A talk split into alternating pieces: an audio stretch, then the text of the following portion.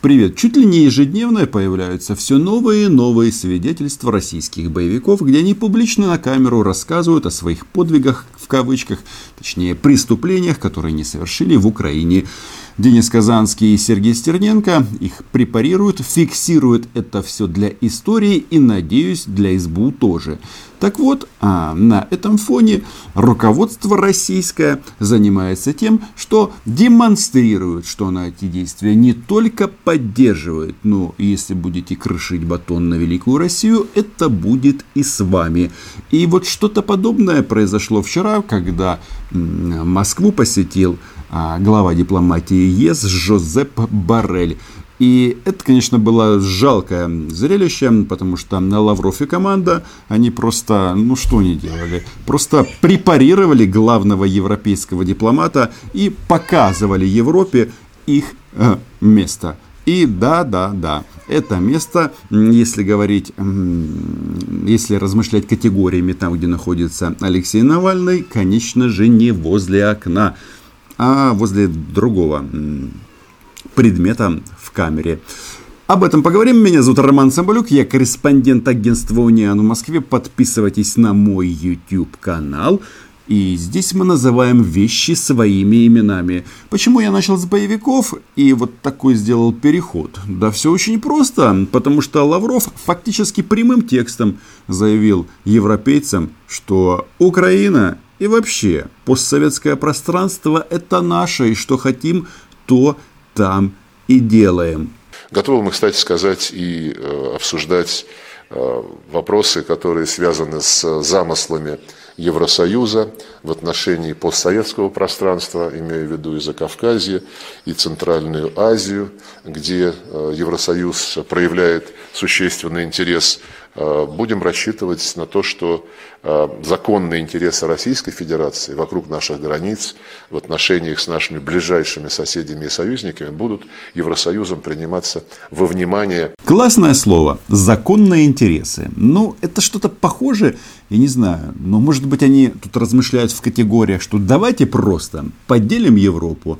Наше, то, что мы выбираем, естественно, страны, которые входили в постсоветское пространство, это само собой, но зато мы не будем, например, претендовать на Польшу. Тем более они сильно вооружились, но вот эти государства мы не дадим. Да, он слово Украина вот в своем вступлении не сказал, но поверьте, о нас они тоже думают нон-стоп. И в принципе, я считаю, нам, наверное, было бы правильно договориться э, о принципах, которые э, включали бы э, обязательство не вмешиваться в суверенные дела, во внутренние дела суверенных государств, будь то на постсоветском пространстве, на Западных Балканах или где бы то ни было еще договориться. Но я вам говорю, поделите Европу, не вмешиваться. Когда говорит эм, представитель Российской Федерации, это значит так – это наша корова, и мы ее будем доить, это наш Донбасс, а, мы будем его грабить, и Украина тоже нас, наша, мы попробуем ее каким-то образом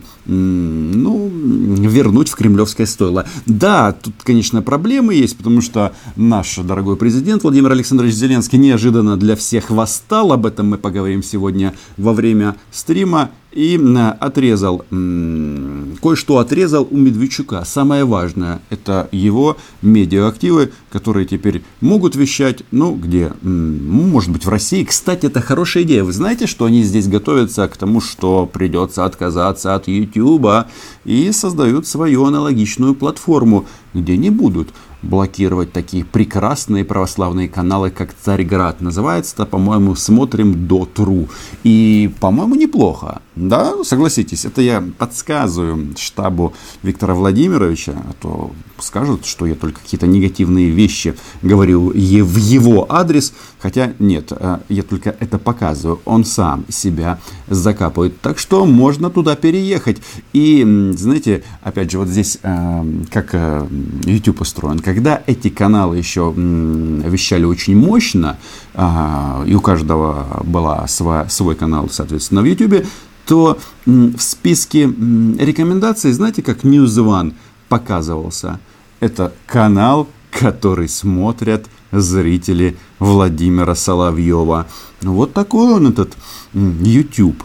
Умный и хитрый. Почему я говорю о том, что они, по сути, а, предлагают а, нашим западным партнерам как бы успокоиться, что никто слабину давать не собирается, что Россия готова к геополитическому противостоянию, и санкции, конечно, для них а, никоим образом не помеха. Так вот, мало того, что во время торжественного праздничного обеда, так, по-моему, это называют дипломаты, Жозепу Боррелю сообщили, что Россия высылает трех европейских дипломатов, немца, шведа и, кажется, поляка, за то, что они якобы участвовали в несанкционированных акциях. Хотя, ну, я так понимаю, функция дипломатов какова? Это сообщить в свою столицу, чем живет страна пребывания. Они пошли на эти митинги, но ОМОН, как вы понимаете, он бьет, нет, он бьет не по паспорту дипломатическому,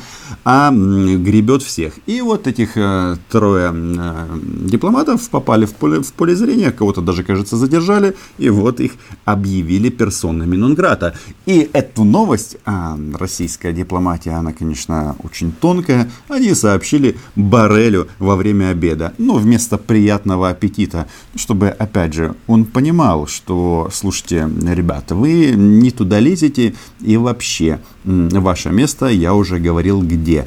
Так вот, а в то время, когда Сергей Викторович Лавров говорил о том, что у нас законные интересы на постсоветском пространстве, выступал еще, да, наш дорогой Владимир Владимирович – Путин. И как вы думаете, какую тему на Совете Безопасности РФ, ну то есть это самый ближайший круг российского президента, он поднял? Тему международного гуманитарного права. Когда они вообще слово гуманитарное и право используют, я вам скажу, что это повод, прошу прощения, рут тут некоторые, это повод для того, чтобы купить еще несколько ударных беспилотников. Так что нам объявил Владимир Владимирович? И работа с соотечественниками за рубежом. Это большой пласт работы. Мы все отдаем себе отчет в том, насколько она важна. И не только для тех людей, которые за границей живут, за границами Российской Федерации, но чувствуют свою связь с Родиной исторической, но и для нас силу целого ряда обстоятельств. Их много. Вот как раз э, во всем многообразии эту проблему сегодня с вами и рассмотрим. Ну, то есть те, кто живут за границей и переживают о Великой России, я этих людей искренне уважаю, потому что это высший пилотаж. Любить Путина, но при этом не находиться в правовом пространстве с этим Путиным и, соответственно, не иметь никаких последствий. То есть а, пользоваться всеми благами а, европейской цивилизации и ни о чем не переживать. Но когда Путин говорит о том, что соотечественники важны не только в плане того, что они Россию любят, ну, у всех свои а, чувства и любовь такая, знаете, иногда можно полюбить и потом очень долго жалеть по этому поводу. Но он говорит о том, что соотечественники важны для России. Вспоминаем, что говорил Лавров – законные интересы на постсоветском пространстве. А что такое соотечественники для России? Не хочу никого расстраивать или пугать, но согласно российских концептов на это дело, то вся Украина являются российскими соотечественниками. Многие скажут, чур меня, чур меня, мы потомки великих укров, мы просто украинцы, у нас своя страна, нам этого не надо. И тут грустно Елена Бондаренко заплакала.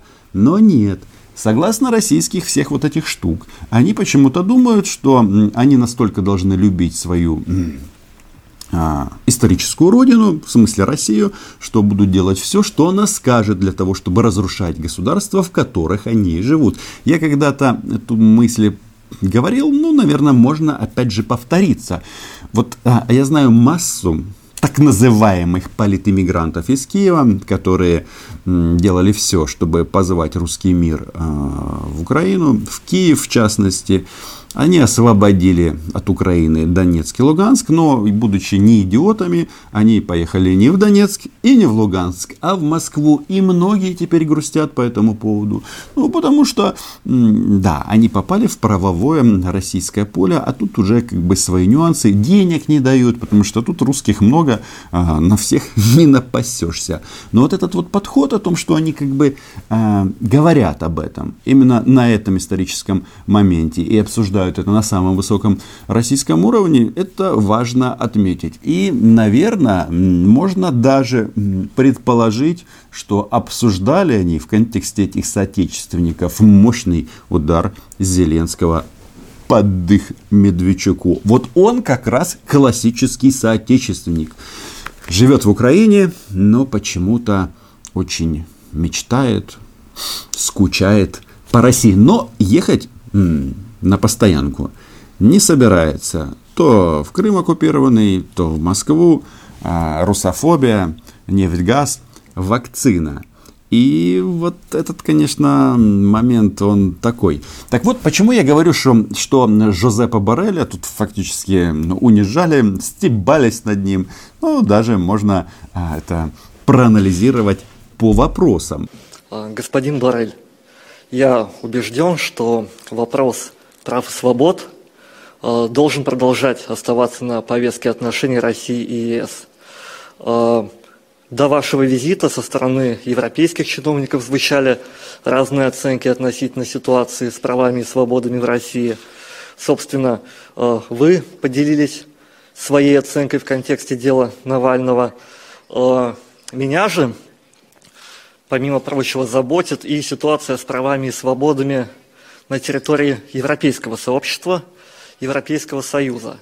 Вот в таком контексте, собственно, и прошел весь визит. А россияне, как на высшем уровне, и сам Лавров, и, соответственно, этот парень из агентства «Спутник», это на Россия сегодня, это на Russia Today, ну, в общем, вот это вот гоп-компания – они говорят, что вы там нам рассказывали, что нельзя дубинами лупасить этих русскоязычных в Москве? Ну, подождите, это же в России происходит. Если бы это происходило где-нибудь, я не знаю, Украине или, допустим, в странах Балтии, то это, конечно, нельзя. А здесь как раз все нормально. И что мы там еще услышали?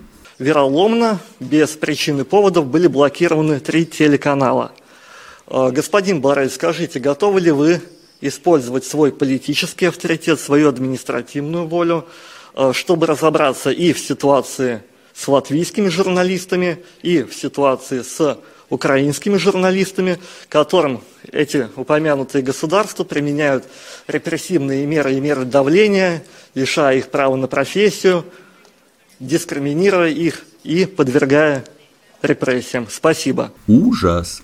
А самое главное, Зеленский это сделал вероломно. Ну, вы понимаете, ну как фашисты вероломно напали на Советский Союз, так и Зеленский вероломно отключил телеканалы Медведчука. То есть они, используя гримасу демократии, замалчивая некоторые события у себя в стране, а пытаются как бы акцентировать внимание на том, что на Западе проблемы. И да, там действительно это объективно. Полиция действует намного жестче, но другая система, понимаете, у них, э, ты можешь выйти на улицу, тебя могут полить водой, но самое главное, что придет время, и каждый гражданин Европейского Союза и Украины может пойти на избирательный участок и проголосовать за Медведчука. Прости господи, конечно же нет. А, за кого он хочет. Ну, получается, в нашем случае и за Медведчука тоже. Но вы лучше так не делайте, потому что, понимаете, потом придется молчать по-русски. Вот так вот. И знаете, что вот меня как бы на этом фоне как бы Жозепа Барреля, это испанский дипломат, которого тут фактически они укатали. Что меня вот поразило? Ну да, он говорил о том, что вот плохие отношения, как бы самая худшая э, фаза с начала 90-х годов. Мы уже не говорим о Европе от Лиссабона до Владивостока. И, наверное, Жозеп думает, ё-моё, как хорошо, что Испания граничит с Португалией и Францией. До России еще так далеко. Но он сказал такую интересную штуку, что Европа является очень важным экономическим партнером, и европейские компании являются лидерами по инвестициям в российское государство. А что это значит? Что эти денежки все инвестиции, они под контролем российской власти. Вот таким вот нехитрым способом они получили а, мощнейшую лоббистскую группу в Европе. Ведь кто сюда вкладывает? Крупные европейские концерны, немецкие, испанские, не только. И им, конечно, не нравятся, и санкции им не нравятся. Вообще им э, хотелось бы, как это, отгородиться от Навального, от войны на Донбассе, вообще от всего договориться. Ведь а, с точки зрения бизнеса, ну это здорово, конечно, здесь работать. Большая страна, большой рынок, много полезных ископаемых и так далее, и так далее. Но Барель сказал, что за Навального санкции пока не, не планируются. Ну, в смысле, не так. Пока еще никто из европейских партнеров не внес свои предложения по этому поводу. А Сергей Викторович говорит, нет, ребятки, вы нам даже не имеете права грозить этим. Мы на вас это выдаем вам на лицо. И это не чай и даже не нефть. Насчет санкций вы упомянули, я тоже два слова скажу. А, мы к этому относимся как к внутреннему делу Европейского Союза. Мы привыкли к тому, что Евросоюз, как я уже упоминал, все чаще и чаще прибегает к односторонним рестрикциям, не имеющим легитимного основания, и мы свою жизнь выстраиваем, исходя из того, что Евросоюз является ненадежным партнером. По крайней мере, на данном этапе. Надеюсь, что стратегический обзор, который грядет, а, все-таки обратит внимание на коренные интересы Евросоюза в своем ближайшем соседстве. Надеюсь, что сегодняшние переговоры помогут а, выйти на более конструктивную траекторию, а, мы к этому готовы. Ну и так в заключение, просто уже обраща, обращаюсь к журналистам. Нет, не помогут, и это сами россияне очень ярко, демонстративно а, всем показали. Вот и все. Да, вообще, конечно, эта прислуха, она такая забавная. Вот реально очень забавная, потому что Лавров как бы вот по своему что ли, напору, ну, растоптал европейца нашего дорогого. Репортеры, которые работали там, они говорят, что вообще он выглядел очень раздраженным. И, наверное, он хотел сказать этому Барелю, ты видишь, мы твоих выслали дипломатов, а, шведа, немца и, и поляка гляди, и тебя вышлем, и ты будешь считать это за счастье, ведь можно еще взять и закрыть, а то скажет, обосновать же это легко, а, вмешательство во внутренние дела. Спросил про Навального, вмешался во внутренние дела. Ну и было там, конечно, пару моментов, которые касались Украины. Забавно, ну нет, не очень в самых разных странах. Меня все время про Украину спрашивают. Ну, так вот, вас спросили про Кубу, потому что вы имеете отношения с Кубой достаточно заметные. Да, эти ребята из «Спутника» почему-то решили поговорить о Кубе. Ну, а Кубу оставим в покое. Будем надеяться, что у кубинцев будет все очень и очень хорошо ну, завтра будет лучше, чем сегодня. Лаврова спрашивает а, про Украину, о нашей стране. Почему? Ну, потому что там российское военное присутствие. И поэтому вот дипломаты европейские не только так интересуются слегка по этому поводу, но как вот они владеют словом, это все-таки можно оценить. Ведь э, любое непродуманное, неосторожное слово украинских чиновников, президента, они переворачивают а, на свою сторону. Э, чего стоит только принцип, согласно которому отношения с Россией будут нормализованы, как только Россия выполнит минские договоренности. А параллельно президент Зеленский говорит, мне не нравятся минские договоренности, но придется их сохранить, потому что это позволит сохранить санкции против России. И вот эта вот ловушка, в которую Евросоюз сам себя загнал, она, конечно, весьма показательна. Наши вопросы к Берлину, Парижу, как соавторам э, Минских договоренностей в нормандском формате, что они думают по поводу таких заявлений президента Украины. что надо эти минские договоренности сохранить только потому, что они позволяют продолжать санкции против России, остаются без ответа. Это э, Лавров цитирует интервью Владимира Александровича, которое он дал в конце э, прошлого года журналу «Фокус» и рассказывал о том, как у нас прекрасно прошел год. И среди прочего он сказал, я бы вышел из Минских соглашений. Действительно, Лавров его цитирует верно. А, но санкции привязаны к этому документу. Но что имел наш, в виду наш дорогой гарант? Он говорил о том, что ничего не получается с этими Минскими соглашениями, потому что Россия уперлась и поставила такие условия, которые ни одна страна при, принять не сможет.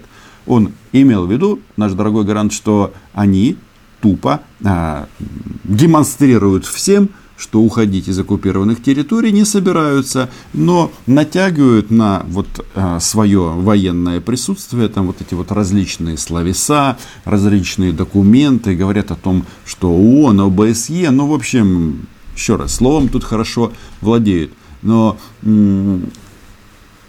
Используют же они это? Используют. И не знаю, понимает ли Барель, что имел в виду наш президент. Я вот гражданин Украины, я понимаю.